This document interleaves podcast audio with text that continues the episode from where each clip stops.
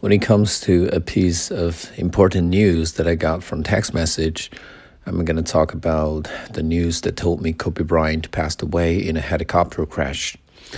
The story happened two days ago, and my friend Michael sent me this message when I was still in bed, like um, 8 a.m. in the morning.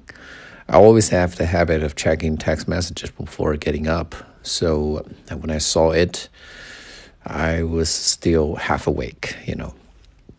And then I realized it might be a prank. So I didn't take it seriously and I asked my friend Michael to get lost. However, he uh, sent me a screenshot that looked very real and with a lot of anxiety, I checked this information online and found it to be true. Um, after I confirmed Kobe Bryant's death, I couldn't accept it for a while because I've been a big fan of Kobe Bryant since he was a rookie. At that time, I was only 11 years old. And I always imitated his moves like fadeaway shot, up-and-under step.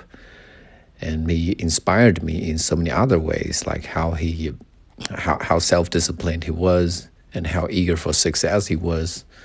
And he was also very selfless, mentoring the young stars in the NBA, helping them to perfect themselves. And, and that is why when this news spread out, a lot of people were devastated, including his family, his friends, and his, his fans. Um, even his rivals, who had bad blood with him, were also disheartened by this piece of news. Um, to put it short, I hope Kobe Bryant can rest in peace.